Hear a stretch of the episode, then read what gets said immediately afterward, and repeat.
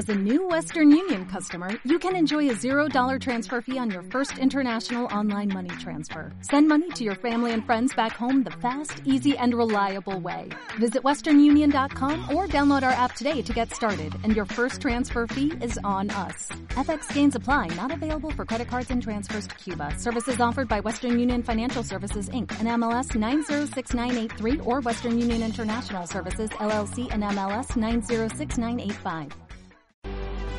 Los conceptos vertidos en este espacio son de exclusiva responsabilidad de la institución que lo presenta. La verdad incomoda, escandaliza, pero es justa. Sin medias tintas. Por una población informada, consciente y activa. Transparencia al aire.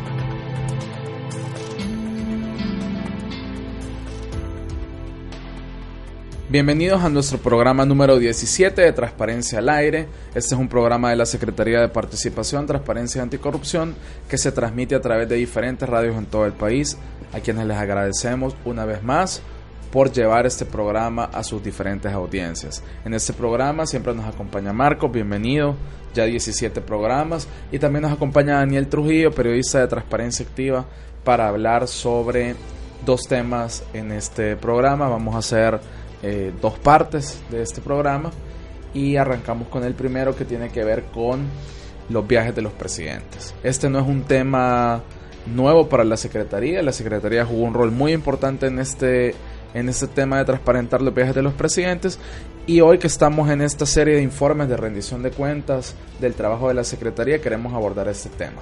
Daniel, si nos das algunos datos de contexto, bienvenido. Gracias por la oportunidad nuevamente, Fernando. Marcos. Eh, este, este tema se remonta ya por 2014.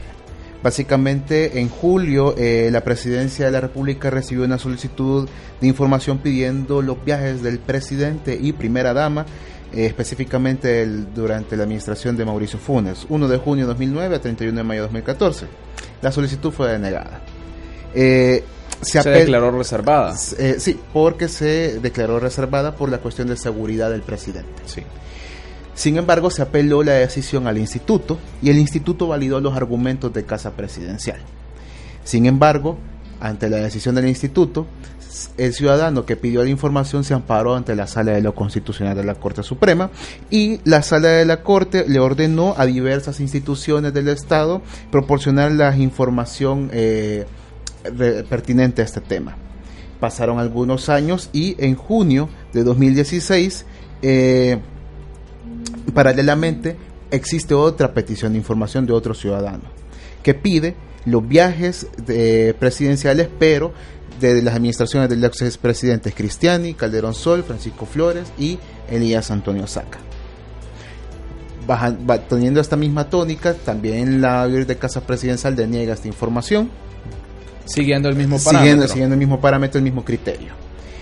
Paralelo a esto, en septiembre de 2016, la sala ordena publicar la información. Entonces, este, ahí surge una eh, dinámica de trabajo bastante fuerte para la Secretaría y toda la presidencia en el sentido de eh, elaborar información y publicarla. Eh, y paralelo a eso también no solo la que se le pidió del, del expresidente Funes, sino que todos.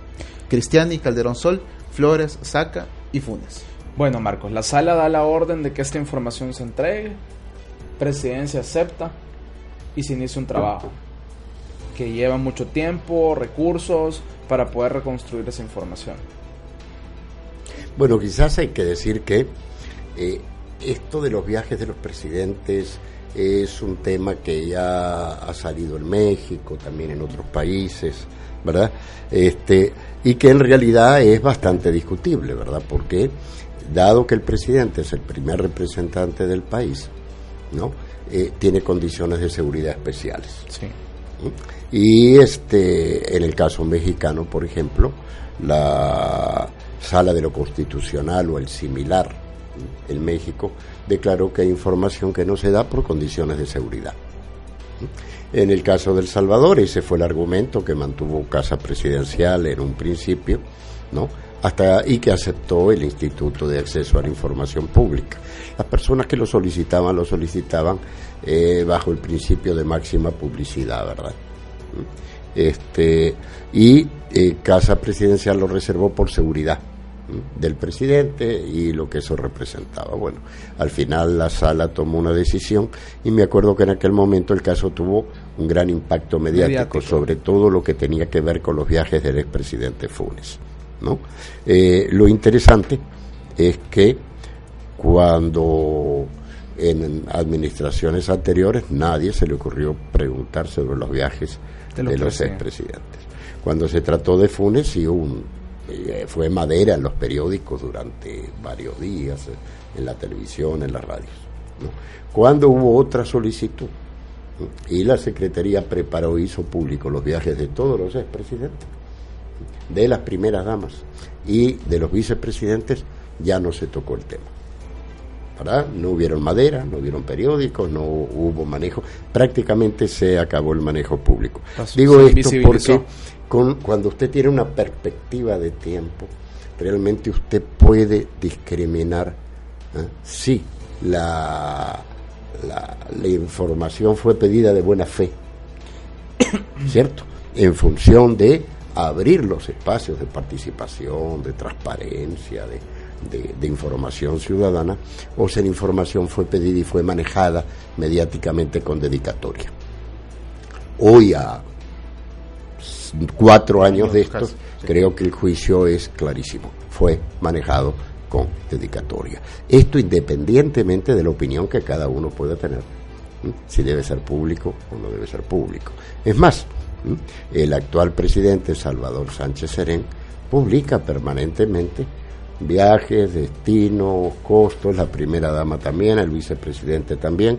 Eso está colgado oficiosamente en la web, pero ya dejó de ser interés mediático.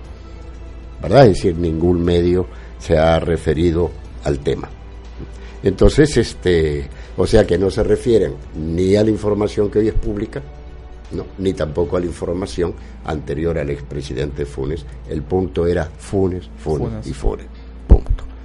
Pero, en última instancia, fue necesario hacer un verdadero trabajo de excavación que tuvo fundamentalmente tres fuentes. En primer lugar, ¿no? la Secretaría Jurídica de la Presidencia, porque los presidentes cuando viajan fuera del país ¿no? deben delegar responsabilidades y hay un decreto ejecutivo, un, acuerdo ejecutivo, un acuerdo ejecutivo que este, ampara esa decisión o que refleja esa decisión. Eh, por otro lado, ¿no? También revisamos relaciones exteriores, porque como el presidente generalmente no viaja solo y viaja también en función de relaciones internacionales, salvo cuando hace viajes privados, para los cuales también debe decir que está fuera del país y quien queda a cargo, ¿no? Pero la mayoría de los casos son relaciones de cortesía o relaciones diplomáticas. Viajes de protocolarios. Eh, viajes protocolarios. Eh, entonces, en este caso, eh, este, es Relaciones Exteriores la fuente, así que pedimos Relaciones Exteriores. Pero como la, forma, la información estaba incompleta, ¿no? también le pedimos, por cierto, a Migración. Hay una tercera fuente que es Migración, ¿no? que tiene en muchísimos casos los registros de entrada y salida de los presidentes, no en todos. Y por último, tuvimos que recurrir a, los artículos de prensa, tuvimos que excavar en el pasado, calcule que fue desde prácticamente desde los años 90 en adelante, buscando artículos en los periódicos, ¿no? Página por página, hubieron varias personas trabajando en esto. Tuvimos que contratar para poder, personal temporal. Temporal para que esto realmente eh, fuese posible ¿eh? y al final, en base a estas cuatro eh, fuentes, prácticamente produjimos la información más verídica posible, ¿verdad? Más contrastable. Y bueno, eh, eso sucedió, produjimos un informe de la información que se tenía en cuanto a viajes, destino, carácter y costo, tanto en viáticos como en, en, en viáticos como en costo de los boletos, costo de los boletos, etcétera. Algo interesante que es bueno advertir, ¿no? Es que acá no se incluyen los viajes privados o pagados con fondos privados del presidente, sino solamente los que tienen un proceso legal. Digo esto porque con posterioridad apareció que aparentemente el expresidente Funes había eh, tenido viajes personales que no estaban registrados y que aparentemente se habían pagado también con fondos públicos. Pero aún en este caso, ¿no? Eh, lo importante es que tampoco se revisaron los viajes privados ni las agencias que vienen de los otros expresidentes. Eso, Marco, fue una crítica que le hicieron frecuentemente cuando la fiscalía arrancó con este proceso de, del juicio del expresidente y le decía, bueno, antes decían que los viajes no existían, después los encontraron, aparecieron los de parcialmente algunos de los expresidentes, hay información que no se encuentra, hay registros financieros de compras de cosas oficiales que no se encuentran, pero luego aparecen un montón de viajes. ¿Por qué no los encontró la Secretaría? Decía gente en redes sociales. ¿Por qué la Fiscalía sí los encontró y la Secretaría no? Bueno, eso es una buena pregunta. Eh, la, la, la, Secretaría no tiene autoridad legal para ir a una agencia de viajes y de Y revisar sus cheques, ver las cotizaciones, etcétera, etcétera. Eso solo lo puede hacer la Fiscalía. Por eso la, la en un proceso de investigación, por eso la gente que solicita información podría referirse a fiscalía, ¿verdad? Y pedirles que hagan el trabajo, ¿no? Eh, pero acá hay un elemento interesante, ¿no? La única investigación de fiscalía sobre los viajes de los expresidentes es Funes. Sí. Y San se acabó. ¿Cierto? Es decir, y en este aspecto quiero remarcar lo siguiente, el Estado generalmente eh, y la política y la presidencia tienen modos operandis, tienen tradiciones, ¿verdad? Es decir, hay un mecanismo, un modelo de gobernabilidad en el país. Por lo tanto, y esto lo hemos confirmado en varios casos, generalmente lo que usted le encuentra a Funes, revisa para atrás y era igual o peor. ¿Mm? No porque Fune fuera bueno o malo en comparación, sino porque así funcionaba el Estado. Era su forma de operación. Claro, de alguna forma, ¿no? La gente que respaldaba de alguna forma esta forma de operar el Estado, cuando llega un presidente que por alguna razón no le gusta, entonces comienzan a, tocar este tema. Pero cuando usted lleva el punto y dice, bueno, correcto, a ver, aquí comparemos viajes oficiales, versus viajes oficiales. Y comparemos también viajes privados versus viajes privados y sometamos a todos al mismo método. Y lógico, ¿por qué no lo encontró la Secretaría? Porque la Secretaría no es la Fiscalía, no le compete ir a las agencias de viajes, pedir cheques y hacer una investigación en regla. Es más, se podría con el mismo criterio. Usted una vez dijo, Marcos, que la Secretaría era la institución en el tema de transparencia y lucha contra la corrupción que tenía menos dientes. Sí, es decir, indudablemente, eh, la Secretaría está amparada en el reglamento interno del Poder Ejecutivo, no es un organismo contralor, es un organismo proactivo, ¿no? En ningún lugar dice que tiene un mecanismo que es un mecanismo contralor, y si así fuese, ¿eh? entraría en contradicción legal con la Corte de Cuentas y con la Fiscalía, ¿verdad? Porque habría dos instituciones haciendo el mismo trabajo. Pero el punto es que, mi punto, todos estos argumentos son manejados. A ver, primero no pregunto nada. Después pregunto de Funes. Después salen los otros, no digo nada. Después se investiga, salen solo los de Funes. ¿no? Y nadie pregunta de los viajes privados de los otros presidentes. O sea que para mí lo importante es, es correcto, la información cada vez es más pública, ¿no? Pero es clarísimo, obvio, cuando usted lo ve con perspectiva de tiempo, ¿no? El, no, el interés real, es decir, que eh, tiene que ver con esto, ¿verdad? Que eh, mi ejemplo con respecto a la cruz, ¿verdad? Es decir, usted agarra una cruz de hierro, le pega en la cabeza a alguien y lo mata. La culpa no la tiene la cruz, la cruz es sagrada, pero hasta la cruz puede ser usada que es un símbolo santo y religioso, puede ser usado de manera maliciosa. Y lo que estoy viendo con esta perspectiva de tiempo es que hubo un manejo con interés político de esto, pero no solamente eso, sino que cuando usted extiende, ve que así funcionaba el Estado y que aún peor. Con respecto a los viajes, eso quedó en total evidencia. ¿eh? Ya cuando entras a ver los números, eh, los costos, los pagos, ¿cierto? Entonces, claro, entra a parecer que el famoso Funes ni fue el que más viajó, ni el que más gastó, ni que, etcétera, etcétera. ¿Y qué estoy diciendo? Que no es importante, como no, lo que estoy diciendo que es tan importante. A ver, puede haber un presidente que se porta mal y usted se debe preocupar, debe combatir la impunidad. Más preocupante es cuando todos los presidentes se comportaban igual. Entonces usted ya no tiene una persona enferma, tiene una epidemia. O sea, tiene un modus operandi, que así es, que tiene su explicación histórica, ¿no? Pero que hay que tratar de entenderlo como tal, ¿no? Abordarlo como tal y no manipularlo mediáticamente. De hecho, antes de que la Secretaría publicara e, hiciera eh, de conocimiento a toda la sociedad el informe como tal, hizo dos conferencias de prensa. La primera fue para informar de que ya había un resultado preliminar de, los viajes y que posteriormente en, semanas próximas iba a emitir otro, otro informe ya consolidado. En la primera eh, conferencia de prensa la, la cobertura fue bastante fuerte, llegaron este periodistas de todos los medios de comunicación, pero lo interesante fue que siempre se centraban en Funes, en la administración Funes no, no tocaron muy por encima las, las administraciones anteriores a Funes.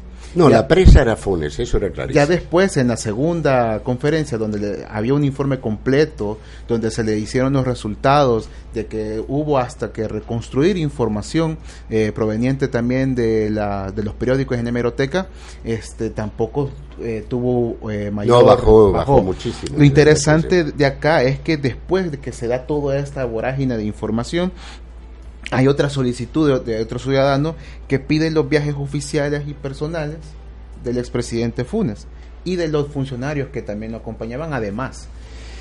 Lo interesante fue que también se recibe, paralelo a eso, otra información, otra solicitud de información pidiendo de Cristiani hasta Calderón Sol hasta 2016.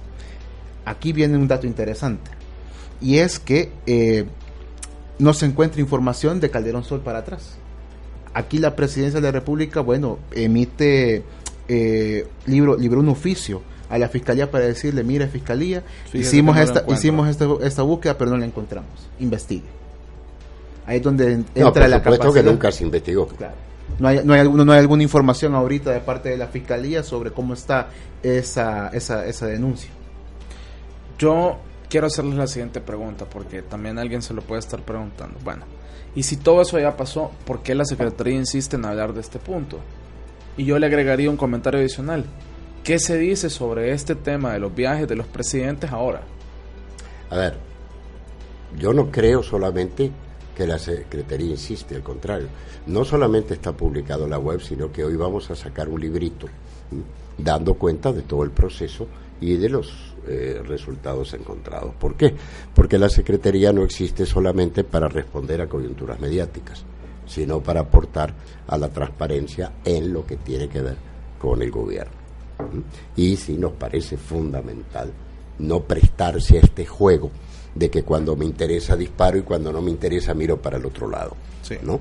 Entonces, este, es bueno que la ciudadanía sepa que en los próximos días se va a publicar formalmente un libro con eh, toda esta información, Correcto.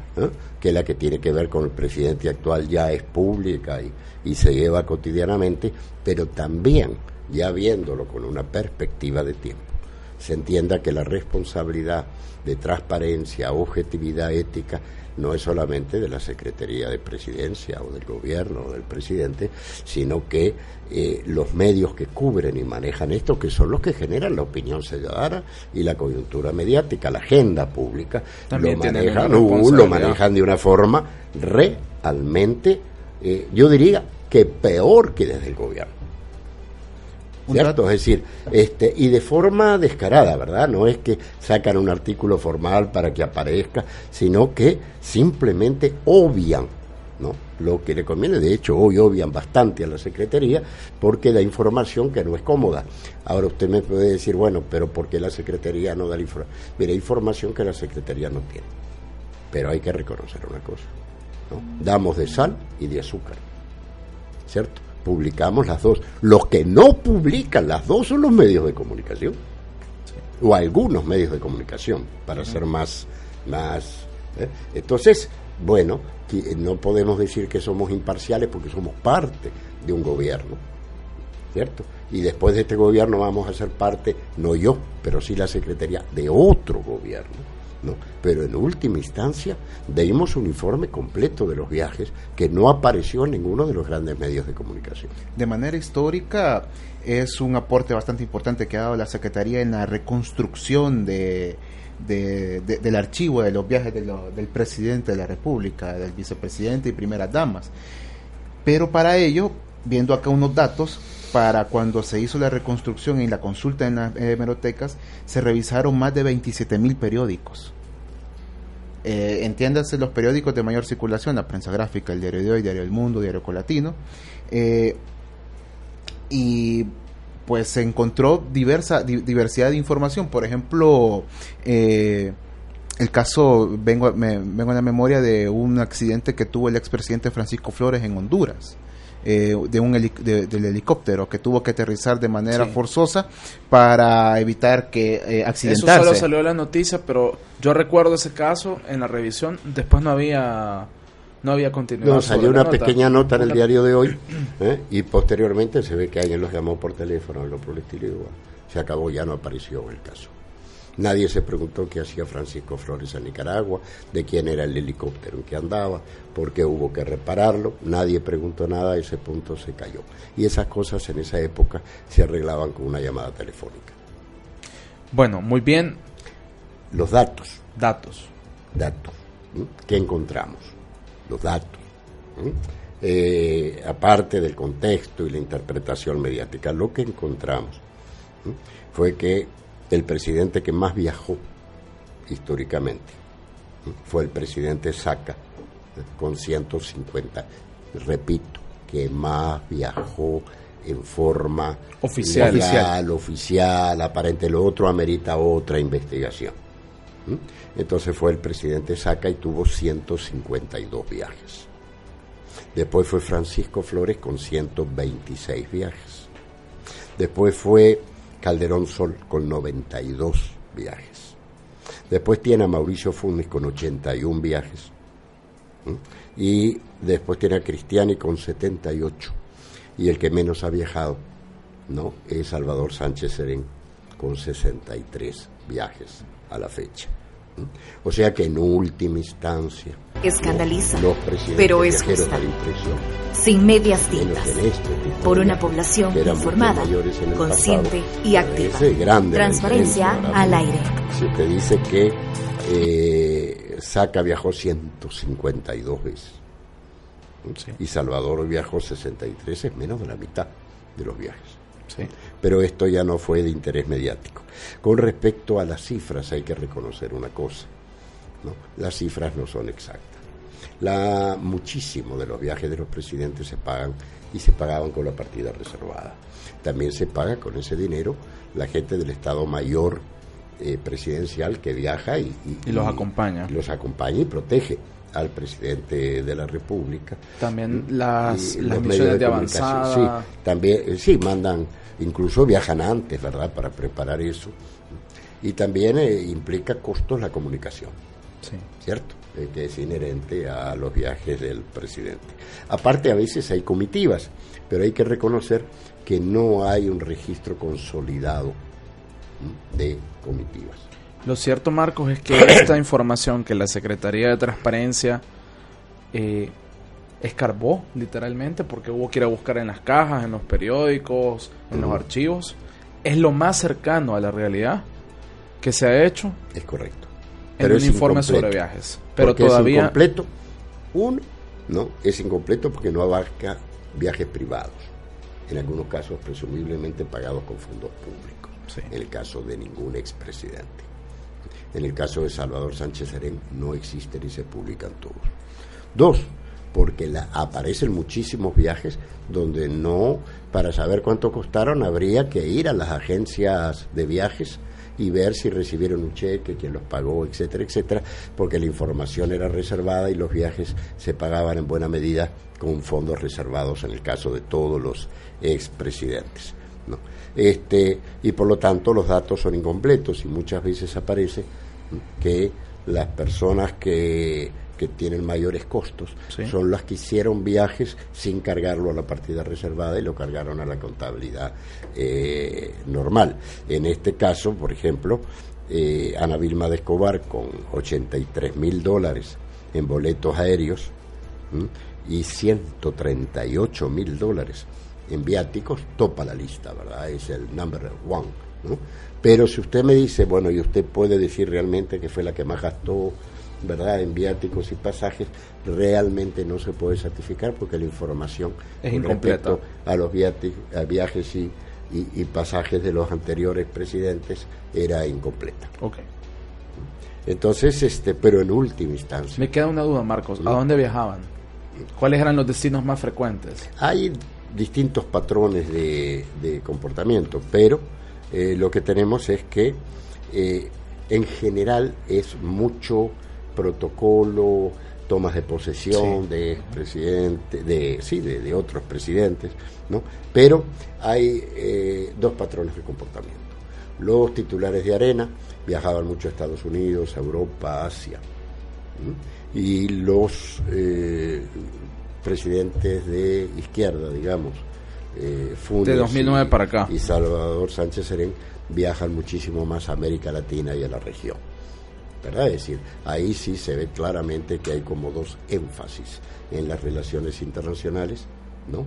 Los gobiernos progresistas más centrados en profundizar la, relación con la, región y con América Latina, mientras que los presidentes conservadores más mirando y relacionándose con el primer mundo. Cada uno puede sacar las conclusiones que quiera con respecto a esto, pero eso sí son dos patrones claros de comportamiento. Bueno, muy bien, cerramos hasta acá este primer tema sobre el informe de los viajes de los presidentes. Eh, por cuestiones de tiempo vamos a continuar con, con, el segundo tema que nos interesa abordar y es que hace unos días hemos conocido eh, de una aplicación, de un colectivo ciudadano que eh, ha hecho varias solicitudes de información a diferentes instituciones sobre el tema de los salarios eh, de, los, de los empleados. Desde la Secretaría también, desde el 2012, que inició la ley de acceso a la información pública, es un tema que se discutió, es un tema que en ese momento, antes de que saliera esa información, nosotros también tuvimos una discusión sobre qué es lo que se va a publicar y tenemos un portal de transparencia, un portal de transparencia que tiene más de 250 instituciones, no solamente del órgano ejecutivo, sino también hay alcaldías, hay eh, entidades de otros órganos del Estado, también hay algunas organizaciones sociales que hacen uso de esta plataforma y tenemos ahí más de 90 mil plazas publicadas con su respectivo salario. Plazas del Poder Ejecutivo. Sí del Poder Ejecutivo. Hoy también hemos visto... Ya no abarca, porque ayer alguien en Twitter me preguntaba, bueno, y un asesor en la Corte Suprema de Justicia, ¿no? El portal nuestro abarca fundamentalmente el Poder Ejecutivo y algunas alcaldías. Sí. Pero, eh, Marcos, esto también ha dado eh, reacciones de diferentes sindicatos, reacciones también de los empleados. ¿Cómo se ha manejado esta solicitud que llegó, por ejemplo, en Casa Presidencial o en algunas instituciones de las que usted tenga conocimiento? La solicitud tiene distintas preguntas, pero el, el elemento de conflicto es que las personas solicitantes quieren la nómina de todos los empleados públicos de Casa Presidencial, pero también del Ministerio de Hacienda, de, de todas las entidades públicas ¿no? Con el nombre y el apellido, o sea, nombre fulano, Pedro Martínez, tanto de salario, ¿no? Y si es por contrato, cuando entró, etcétera, etcétera, ¿no? Y eso genera un problema, ¿verdad? Porque es una información que nosotros entendemos que es personal. A ver, ¿cuánto cuesta la plaza que uno ocupa? No es personal. Las plazas están ya publicadas con sus rangos salariales. Y la cantidad de ese tipo. Es que es Pedro Martínez que recibe tanto. Entonces, esta, esta información solicitada y lo que ha mm, provocado esta reacción de los sindicatos es que, en primer lugar, eh, somete al empleado público, no al funcionario, al empleado público a un nivel de exposición que los sindicatos consideran exagerada. ¿Cierto? Les quiero aclarar que un dato personal es un dato que solo puede conocer el propietario de, eh, de esa información, y les pongo un ejemplo, el expediente médico. Alguien puede pedir su expediente médico, su expediente salarial, por ejemplo, o su expediente laboral, pero no puede una tercera persona ir a pedir ese expediente porque es un dato que el Estado no solamente no lo da, lo debe resguardar, lo debe proteger. Acuérdese usted que hace años incluso hubo una empresa que compraba ilegalmente bases de datos, correos, etcétera, y lo vendía, ¿verdad? ¿Mm? Porque claro, si usted sabe cuánto gana cada persona, sabe quién puede ser eh, a quién le puedo vender una licuadora, a quién le puedo vender un televisor, etcétera, etcétera. Todo el tema de los créditos. Este, pero los empleados públicos insisten en que ellos y ellas no no tienen por qué ser tratados de manera distinta a un empleado privado. Figúrese que le piden el suyo, pues. Entonces, si usted me dice, bueno, entonces usted quiere tapar esto. No. A ver, mi salario es público. Sí. Mis viajes son públicos mis viáticos son públicos. Es decir, eh, nuestra teoría es que los funcionarios públicos, los asesores, o sea, los nombramientos políticos, que, no son políticos porque sean caprichosos, sino porque son depositarios del voto ciudadano. Sí. ¿Cierto? La ciudadanía dice, quiero este partido, mañana van a ser los que van con Nayib, ¿no? Eso se exponen totalmente. Porque cuando uno acepta ser funcionario público, está aceptando un nivel especial de exposición pública. Pero yo no le puedo aplicar el mismo criterio, ¿no? A el guardia de seguridad de la oficina. No le puedo aplicar el mismo criterio a un secretario personal, a una secretaria, ¿eh? o a un empleado normal, ¿no? Y adicionalmente, Aparte de esta discriminación de si se trata de un empleado o un funcionario, ¿no? El otro argumento muy fuerte es que compromete la seguridad de las personas. Quizás ese es el argumento mayor y claro, si las personas que solicitan esta información dicen que quieren hacer una aplicación telefónica, figúrese que si usted trabaja en el, en, el Estado, no en el gobierno, en el Estado o en una alcaldía, eh, solo van a necesitar sacar el teléfono y saber que fulano de tal gana tanto mensualmente. Y en las condiciones de seguridad del país eso es un escándalo, es una situación de riesgo. El instituto deberá deliberar con respecto a esto, ¿cierto? Y tomar una decisión. Eh, en el caso de Casa Presidencial, mi opinión es que yo no me voy a llevar en mi conciencia ¿eh? haber sometido una situación especial de riesgo a todos los empleados de Casa Presidencial, a los motoristas, a, a todo el mundo. No, eso no lo voy a hacer. Los rangos salariales ya están ¿no? Si usted quiere hacer un estudio, quiere haber información, quiere comparar, como dice, cuánto gana un ascensorista en la Corte de Justicia y cuánto gana un médico en Fosalud, lo puede hacer con la información que hay. Ahora, si ya quiere el nombre y el apellido de la persona, no, es decir, yo no me voy a ir con la carga de conciencia de que si pasa algo yo he contribuido a eso y quizás el instituto va a tener que dirimir. Si ellos dan la orden, se va a tener que cumplir supongo, salvo que alguno apele a, la Corte de Justicia, en ese caso van a ser, va a ser la Corte de Justicia, pero el que diga que sí, asume la responsabilidad de haber expuesto públicamente aproximadamente 160 mil empleados públicos y yo creo que eso es un poco exagerado y temerario. Para agregar algunos datos de contexto, eh, la gente puede ingresar a transparencia.o.sb y ahí puede encontrar eh, información de las 268 instituciones del Estado, Corte Suprema, Asamblea, Poder Ejecutivo y las alcaldías.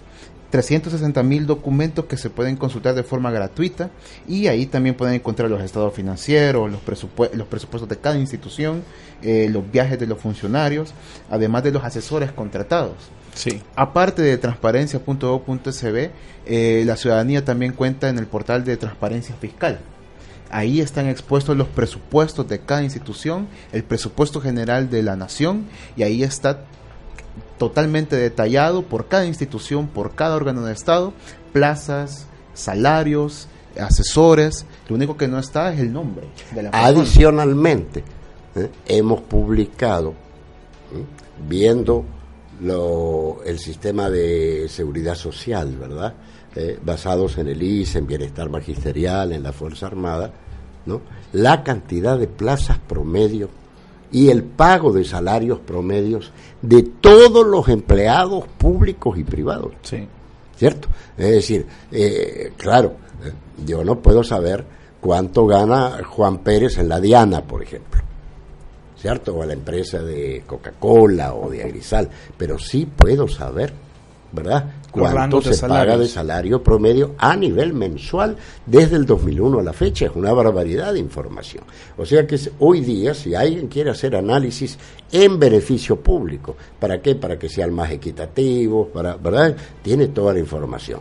Ahora, ya explicar por qué ¿eh? alguien debe tener los nombres de los empleados públicos y su salario, bueno, yo el único argumento que me imagino ¿eh? son dos uno por máxima publicidad, lo que en realidad es un argumento muy débil porque máxima no quiere decir total. ¿Cierto? Siempre ahí la misma ley establece que hay elementos de reserva y que la información personal es confidencial. Y dos, en el principio de que como yo pago impuestos soy el dueño del Estado. Y eso es una barbaridad. En realidad, lo que la Constitución dice es que los 6 millones de salvadoreños son los dueños del Estado incluyendo los empleados públicos, por cierto. ¿eh? Y no solamente un ciudadano, que si el Estado fuera un paquete accionario y se midiera por el pago de impuestos las acciones que cada tiene, con suerte tiene la seis millonésima parte de esa empresa. ¿Eh? Y lo que vale como un interés de 6 millones no necesariamente vale como un interés personal de cada persona. Eso realmente es una barbaridad, es un argumento que se usa recurrentemente en las redes y yo lo rechazo siendo funcionario público y dentro de dos meses y medio, cuando no sea funcionario público, lo voy a rechazar de cualquier manera.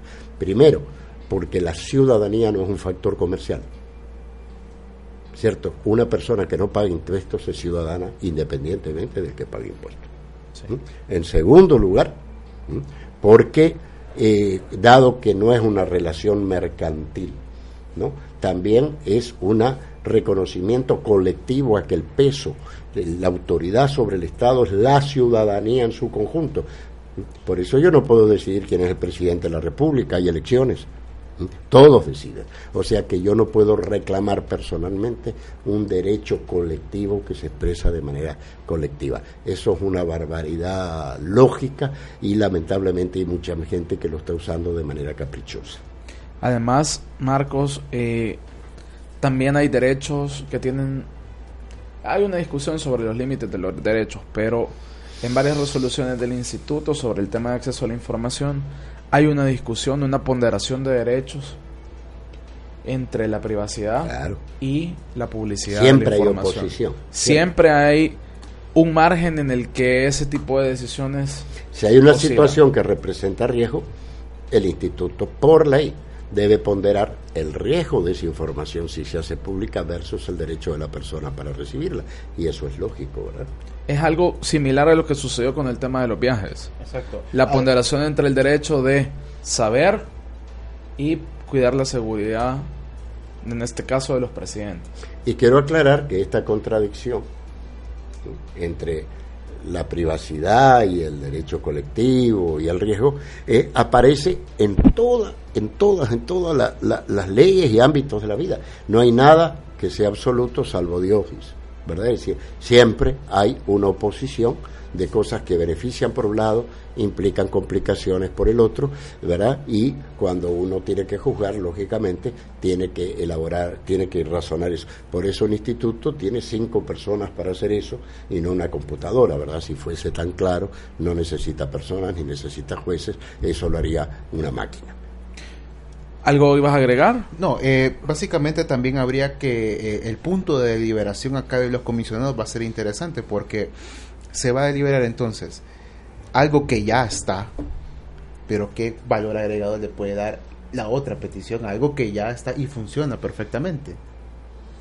Entonces creo que ese es el punto donde los, los comisionados van a deliberar y va a ser uno de los puntos interesantes de estas de, de, estas nuevos, nueva generación de comisionados que van a tratar de deliberar. Entonces, están estos dos derechos, pero también estos dos derechos están basados en, en cuestiones que no son absolutas. No, obviamente. Es decir, si yo fuese eh, comisionado, ponderar si tiene más Enrique Pérez, le quiere saber cuánto gana Saúl López. Es decir, yo tengo que decir, bueno, ¿qué gana Enrique Pérez? Exacto. No, y qué gana la sociedad. ¿Y qué riesgo implica para Saúl López? ¿Qué gana Enrique Pérez? ¿Qué gana la sociedad? ¿Y qué significa esto para Saúl López? ¿Qué agrega en términos de conocimiento? ¿Cuál es el beneficio?